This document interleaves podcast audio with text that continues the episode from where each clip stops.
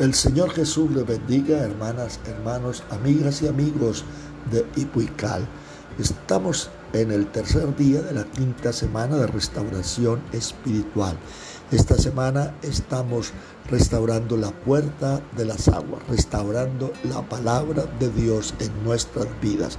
La meta para hoy es oremos que la palabra de Dios vivifique nuestra vida David dijo en el Salmo 119, verso 154, vivifícame con tu palabra.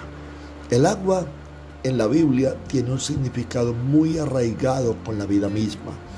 El significado bíblico de agua nos indica vida y origen. El agua es el líquido que constituye uno de los componentes principales de toda la materia viva. El Señor es el creador de este líquido esencial para la vida humana, animal y vegetal.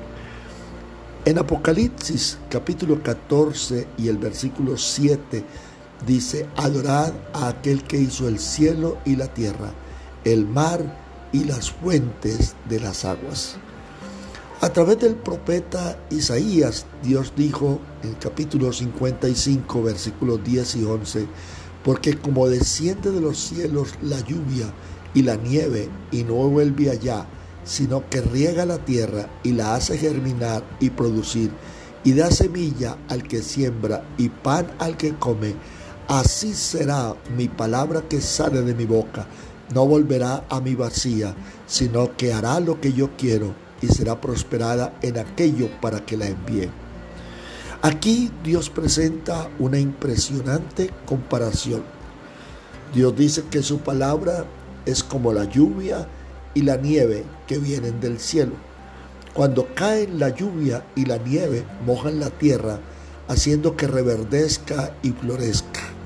Cuando la palabra de Dios viene a nuestras vidas, entonces nuestras vidas reverdecen y florecen. La palabra de Dios produce vida espiritual. El paralelo entre un agente de la vida, como la lluvia, y la palabra eficaz es exacto. Ambas cosas tienen un origen divino y una, eficacia que nunca falla. La palabra proviene directamente de la boca del Señor y siempre produce vida en el que la recibe con toda sinceridad. Job nos habla del árbol que es cortado y aunque su raíz se envejezca, una vez que percibe el agua, reverdecerá y hará copa como planta nueva. Esto lo encuentra usted en Job capítulo 14, versos 7 al 9. Nuestros pecados han hecho que nosotros nos alejemos de Dios, nos han cortado de la presencia de Dios, pero cuando recibimos la palabra de Dios, ella, como la lluvia del cielo, trae nuevamente la vida de Dios a nosotros.